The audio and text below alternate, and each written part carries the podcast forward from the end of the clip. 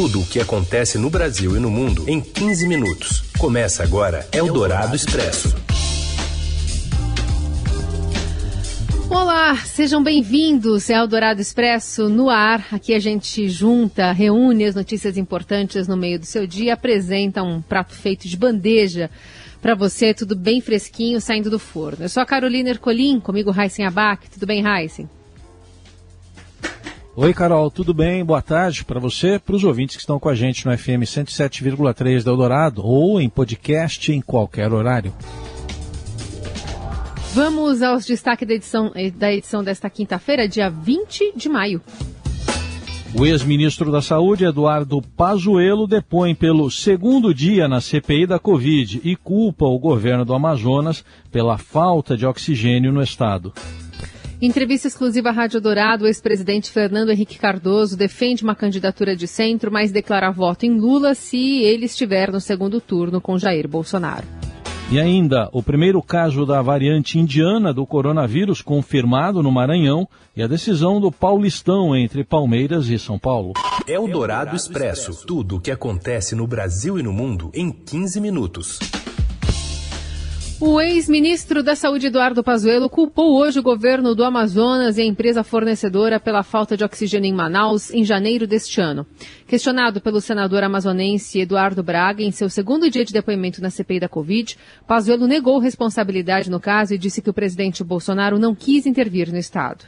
Nós somos abastecidos pelas informações das secretarias de saúde do Estado e dos municípios. A empresa White Martins, que é a grande fornecedora, ela já vinha consumindo a sua reserva estratégica e não fez essa posição de uma forma clara desde o início. O contraponto disso é o acompanhamento da Secretaria de Saúde.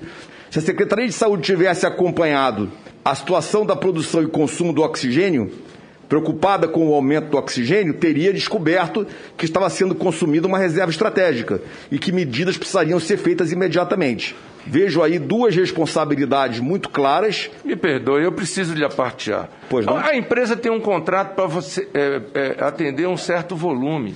Se esse volume é quadruplicado, É melhor o pra ela. poder público que tem que tomar Eu não tenho dúvida. responsabilidade. É o É o governo do Estado. No momento que o Ministério da Saúde, o gabinete do ministro, com seus secretários chegaram em Manaus, no dia 10 à noite, e no dia 11 começamos a agir acionando tudo que tinha que acionar, da nossa parte, nós fomos muito proativos. Lamento discordar. Vossa Excelência chegou com a sua equipe em Manaus, mas 10. não providenciou o avião para ir buscar o oxigênio na Venezuela. Depois, o governador governista, aliás, o senador governista Marcos Rogério apresentou vídeos de governadores de vários estados dizendo que estavam abastecendo hospitais com cloroquina. Com o apoio do senador Flávio Bolsonaro, filho do presidente, que não integra a CPI, Marcos Rogério tentou eximir Jair Bolsonaro da responsabilidade pelo uso da cloroquina. Ainda hoje, senhor presidente, nesses mesmos estados há protocolos com esse Não, medicamento. não, não, não. O foco é o presidente. Quando fala dos estados, a reação é absurda. Será que algum governador Olha, quis, quis mudar a bula? da- Vossa Excelência? Vossa Excelência, se fosse minimamente capaz de compreender como funciona a composição de uma bula, não falaria uma besteira desse tamanho, senador Renan. Mas não, não, não fui eu que Muda falei. a bula o por decreto, Vossa Excelência representa Renan, quis, quis mudar. Mudar a bula por decreto. Por decreto. É como tentar matar alguém com arma de brinquedo e bala de algodão. O medicamento não tem eficácia contra o coronavírus e o presidente da CPI, Omar Aziz, reagiu dizendo que os vídeos eram do início da pandemia e que a ciência avançou. Isso aí foi em março de 2020. Em março de 2020, se eu tivesse contraído Covid, eu tomaria também cloroquina. A ciência, ela evolui. Aqueles que acreditam na ciência sabem que ela evolui. O que ela evoluiu nos últimos anos foi é fantástica. Esses mesmos governadores, eu não estou aqui para defender governador, não, eles não são nem do meu estado. Mas não foram só os governadores. Um, um especialista infectologista como o Davi Wipp também, ele, em, em março, em fevereiro de 2020, agora pergunte para ele hoje que ele vai dizer que não é. Outra reação à narrativa de Marcos Rogério e do Flávio Bolsonaro, parte da senadora Elisiane, Elisiane Gama, e a sessão acabou sendo suspensa. A sessão foi retomada minutos depois, com o senador Otto Alencar fazendo perguntas para tentar demonstrar a falta de preparo de Pazuello para ser ministro da Saúde. O senhor tomou curso de, de doenças infecto-contagiosas com quem? Não fiz curso algum específico sobre doença infecto, infecto-contagiosa. E Covid? Também não fiz curso algum, doutor. Quantas formas de coronavírus tem que, que causa a doença infecto-contagiosa? O senhor sabe quantos tem? Doutor, eu não sou especialista em, eu não sou médico. São, tantos, são tantas coisas que vão além, Sim, ministro. além do conhecimento o senhor não, médico. O senhor não Desculpa. conhece, não sabe nem o que é a doença. Então, não sabe nada da doença. Não podia ser ministro de saúde, pode ter certeza absoluta. Eu, por exemplo, no seu lugar, não aceitaria. Porque a responsabilidade com a vida é para quem conhece a doença. O enredo é trágico. Os personagens têm papéis bem definidos. Há periodicidade na apresentação dos capítulos e o final pode ser surpreendente. Com o fim do Big Brother Brasil, agora a CPI da Covid virou o novo reality show dos brasileiros. E com recordes de audiência. O canal criado pelo Senado no YouTube soma mais de 3 milhões de acessos em menos de um mês. Quem está no paredão hoje, então, você já ouviu, é o Eduardo Pazuello. Quem também tem acompanhado os trabalhos da comissão é o ex-presidente Fernando Henrique Cardoso, que disse na Rádio Eldorado ter visto prepotência por parte dos senadores que tentam fazer pegadinhas com os ex-integrantes do governo, como o próprio Eduardo Pazuello. No caso da atuação do ex-chanceler diante da pandemia, ex-chanceler Ernesto Araújo, FHC, que já ocupou o Ministério das Relações Exteriores, evitou responsabilizá-lo e o próprio presidente Bolsonaro. Eu não creio que ele seja culpado por isso ou por aquilo. O, o, responsável sempre é o presidente. Ah, tá bem, é o presidente. Mas, na verdade, a sociedade também tem uma parte nisso e está atuando. A sociedade está tomando providências, né? O presidente, às vezes, o nosso atual presidente, às vezes diz coisas que são inconvenientes, né? Ah, é uma gripezinha, não é uma gripezinha, pega, né?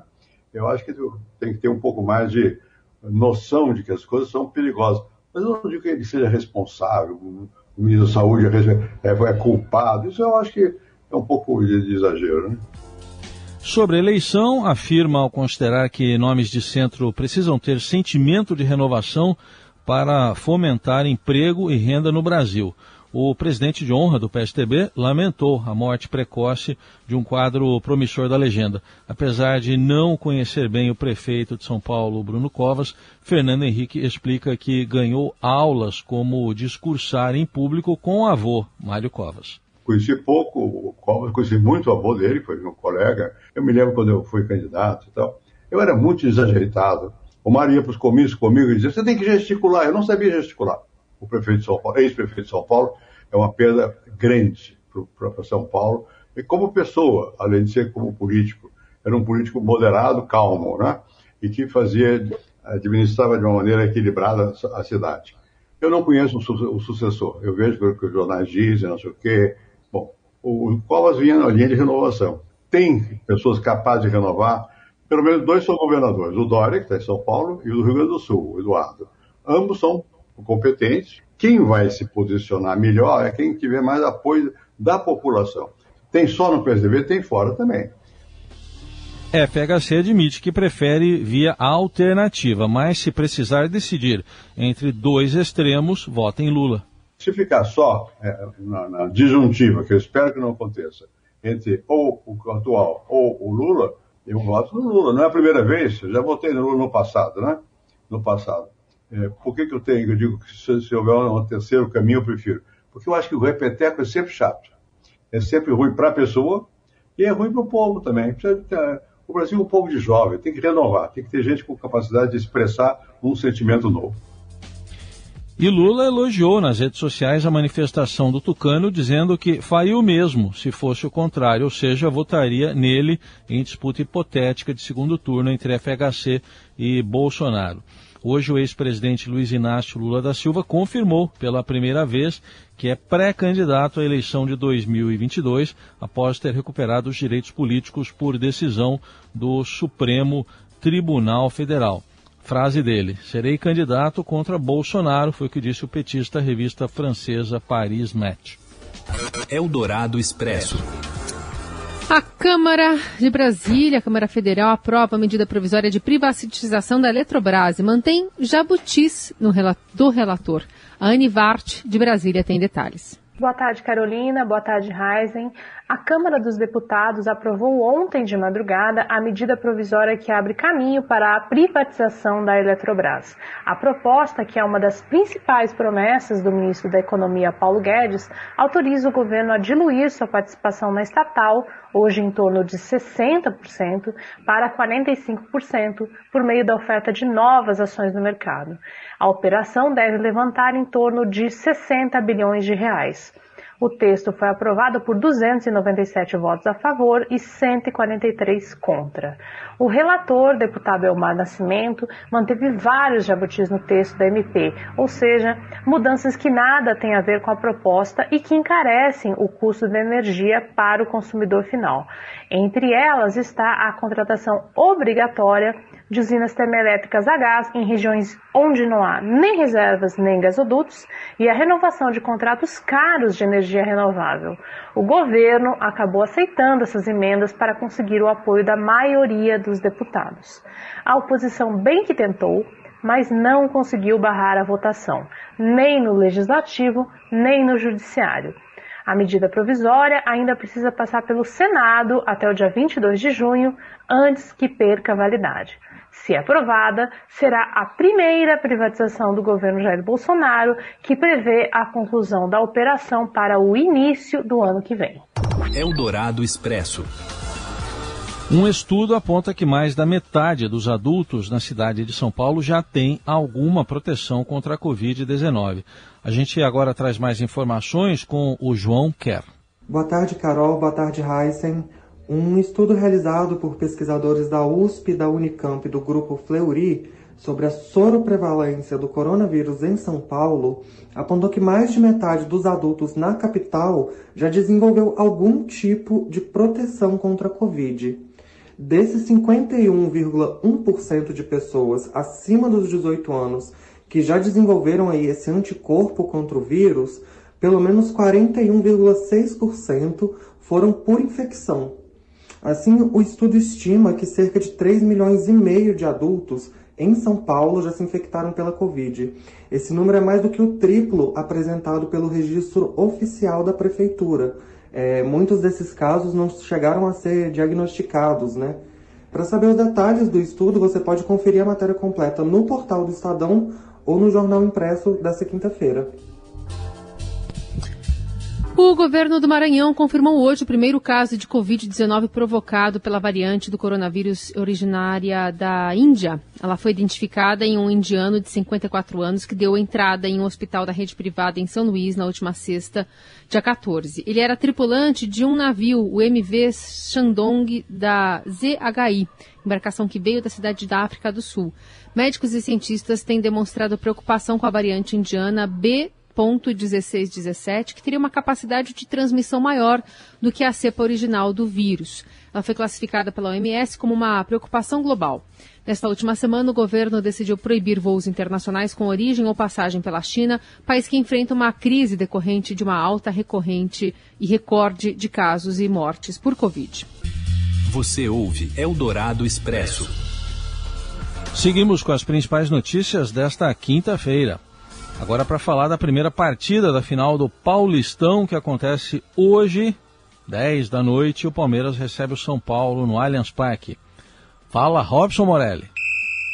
Olá, amigos. Hoje eu queria falar desta primeira partida da final do Campeonato Paulista entre Palmeiras e São Paulo.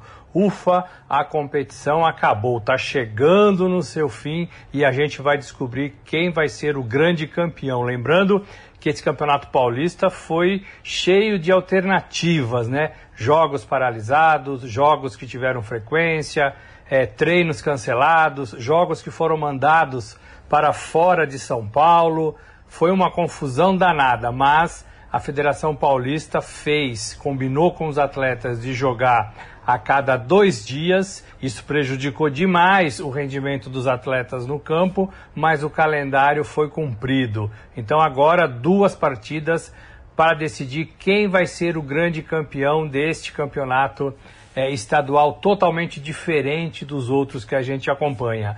Palmeiras joga em casa, joga com time titular, joga com todos os seus melhores jogadores, porque já se classificou na Libertadores.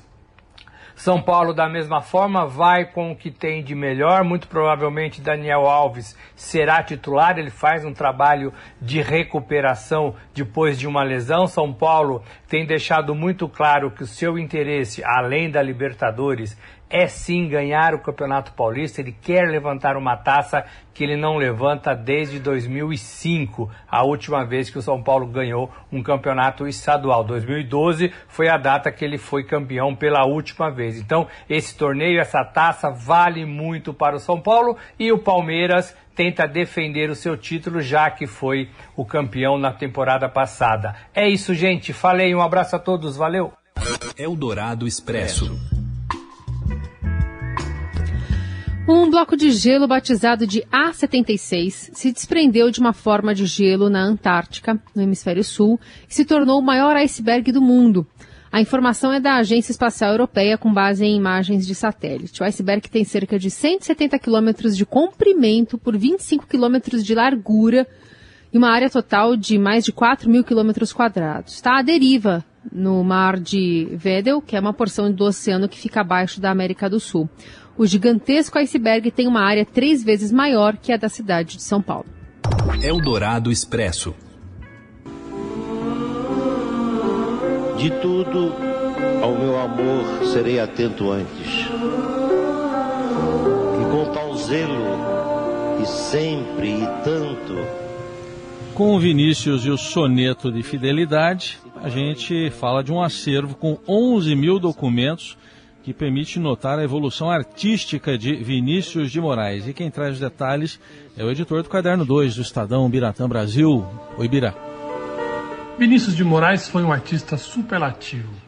Poeta, músico, cronista, diplomata, ele atuou em várias funções e por isso mesmo deixou uma vasta obra quando morreu em 1980. E ter a dimensão desse maravilhoso material vai ser possível a partir do dia 27 de maio, quando estará disponível o site Acervo Digital Vinícius de Moraes. Ali estarão disponíveis para consulta mais de 11 mil documentos, entre letras de canções, poemas e cartas. O trabalho foi executado por dois parentes do poeta, a neta Júlia de Moraes e o sobrinho neto Marcos Moraes. Juntos, eles trabalharam mais de um ano para digitalizar os documentos que estão arquivados na Fundação Casa de Rui Barbosa, no Rio de Janeiro. A visita ao site será como um maravilhoso passeio pela obra de Vinícius, que, assim como sua família, teve o cuidado de sempre cuidar bem de todo o material produzido por ele. Dessa forma, vai ser possível descobrir o primeiro poema criado por ele aos oito anos, acompanhar o processo de criação de músicas que logo se tornaram clássicas, como Insensatez e Chega de Saudade, que tiveram quatro versões cada uma até Vinícius chegar na que considerava ideal. Vinícius compôs também, ao lado de Tom Jubim, um poema sinfônico chamado Brasília Sinfonia da Alvorada, para a inauguração de Brasília. Os originais estão todos lá. Será possível também acompanhar o processo criativo de roteiro do filme Orfeu Negro, onde estão as anotações que mostram como cada cena foi definida. E não poderiam faltar os livros de poesia, claro. Todos estarão disponíveis para leitura, assim como manuscritos e versões datilografadas, com as emendas e correções feitas por Vinícius. Será curioso também pesquisar as cartas recebidas pelo poeta, pois há um belo material de seu grande parceiro, Tom Jobim, como também de figuras ilustres, como os cineastas Charlie Chaplin e Orson Welles, e também o poeta chileno Pablo Neruda. É bom lembrar que não haverá arquivo de som e imagem disponíveis, apenas documentos escritos. Mas mesmo assim, o acervo digital Vinícius de Moraes é um presente para a nossa cultura em tempos tão difíceis. E por falar em saudade, onde anda você? Onde andam seus olhos que a gente não vê? Onde anda... E assim a gente se despede de você. Não fica com muita saudade não, porque amanhã a gente está de volta. Valeu, Heisen. Valeu, Carol. Gente, obrigado pela companhia. Boa quinta. Até amanhã. Onde anda a canção que se ouvia na noite dos bares de então, onde a gente ficava, onde a gente se amava em total solidão. Você ouviu Eldorado Expresso tudo o que acontece no Brasil e no mundo em 15 minutos.